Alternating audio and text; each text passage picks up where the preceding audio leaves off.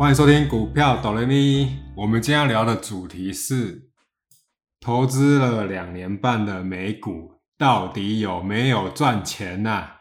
这几天呢，想必大家都忙着在大扫除啊，每个人都在忙着除旧布新啊。我突然心血来潮的，花了一个多小时整理我从二零二零年五月份操作美股到二零二二年底。来试算一下，我到底有没有赚钱呐？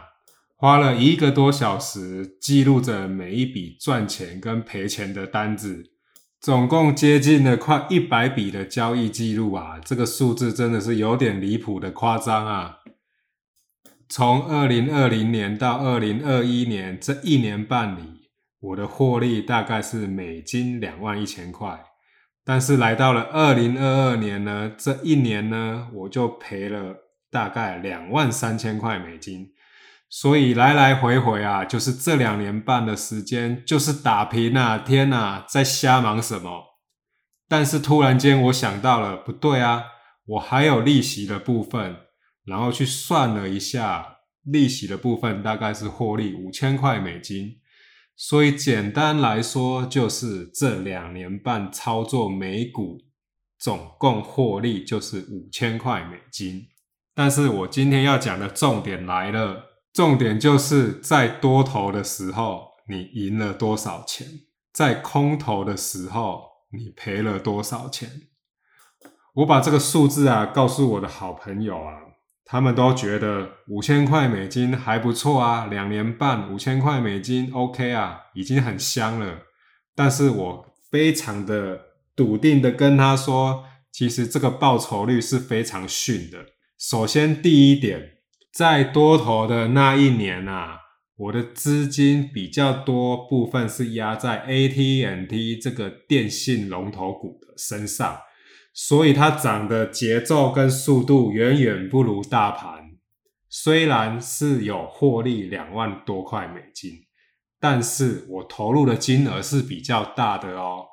所以简单来说，整体的指数都涨得乱七八糟了，但是我的 AT&T 这只股票涨的速度是非常的慢。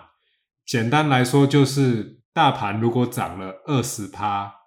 我的股票大概只涨了七趴八趴左右而已，但是相对可能那一年的金额比较大，所以数字才有办法盯到两万多块。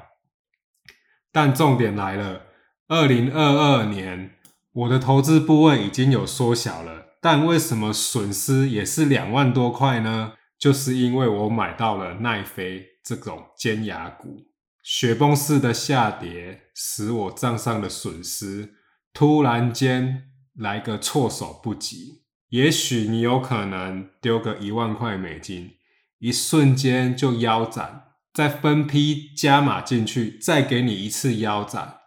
简单来说，就是你想想一看，在多头的时候你丢十万块美金赚两万块，但是在空头的时候。你丢三万块美金，赔了两万块，那这样子来来回回就是在瞎忙一场，不是吗？那老实说，这个操作绩效是不 OK 的，因为你压大注的时候，在多头时期，你没有选一些比较活泼会上涨的股票，你反而选择了很稳定但涨得很慢的，但是二零二二年来到了空头。很多科技尖牙股都是腰斩再腰斩。这个时候，虽然你投入的金额没有前一年多，但就是你刚好买到了奈飞，七百块跌到了五百五，你觉得很便宜，进去加码，一万块美金丢进去。财报公布瞬间崩跌，又等到第二次财报公布的时候，你又再加码。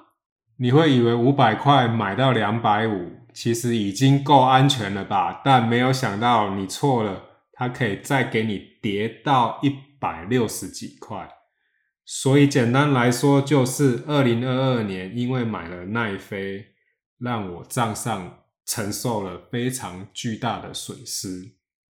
那换个角度来思考，为什么你不在多头的时候把这两个标的？颠倒过来操作呢？你反而在空头的时候，你选择了耐飞，人家都已经激情过后了，你还去买它，那当然只有狗吃屎啊，对不对？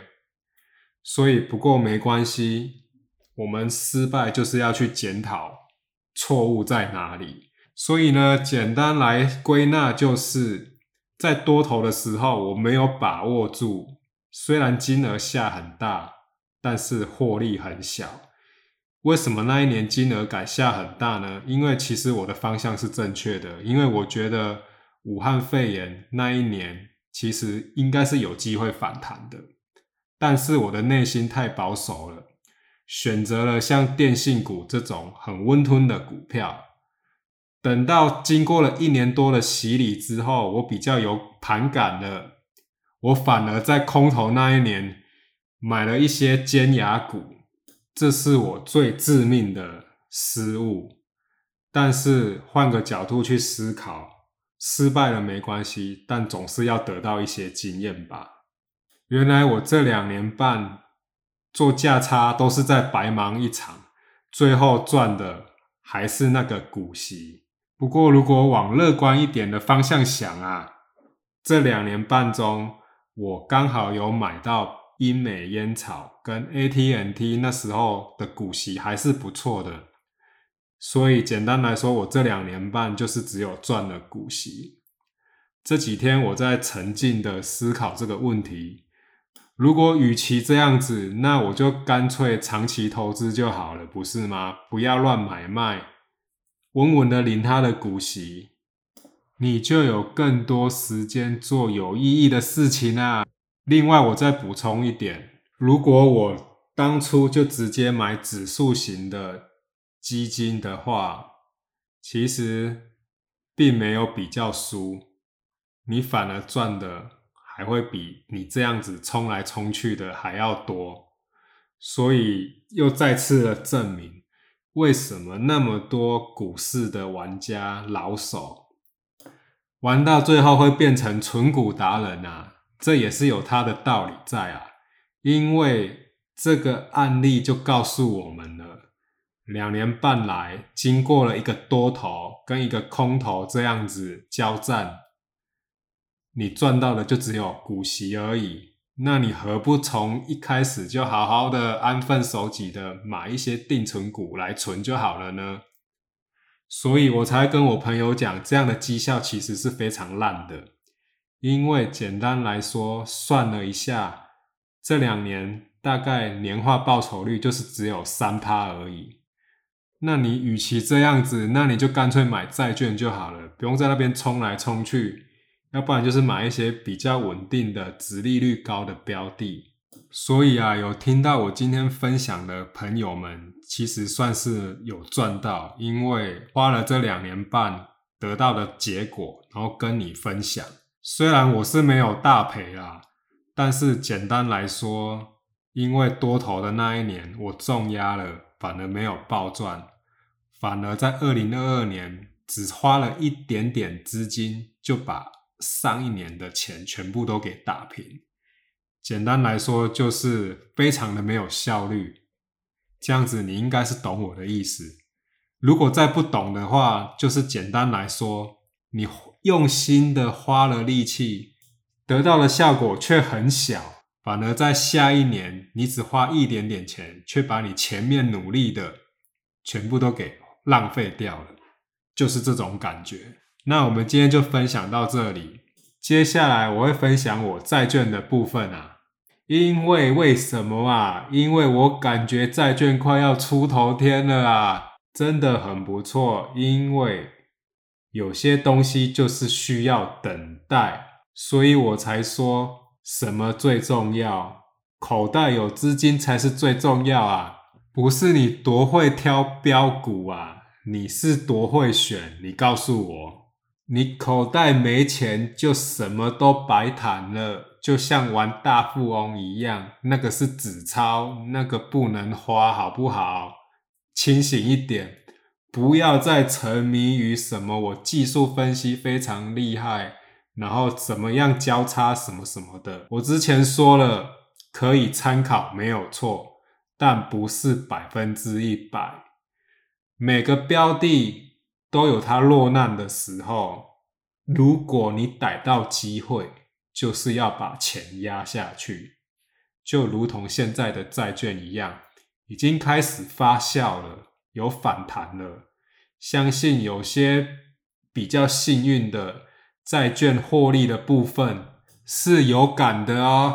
因为如果我算的没有错的话，一两个月前买的债券是最最明显感到有反弹的感觉。但小弟本人呢，是买在大约落在八月份的时候买，所以。我从头到尾都能体会到，债券从快要负二十趴，现在反弹到四五趴的这段过程中，到底是什么滋味？就是等待别人在笑你的时候，你还是得忍住。只要你相信你做的是对的，你就要坚持的抱住。但也不是叫你傻傻的抱住哦，这个之前都有讲过了。我们今天就聊到这里，下次见。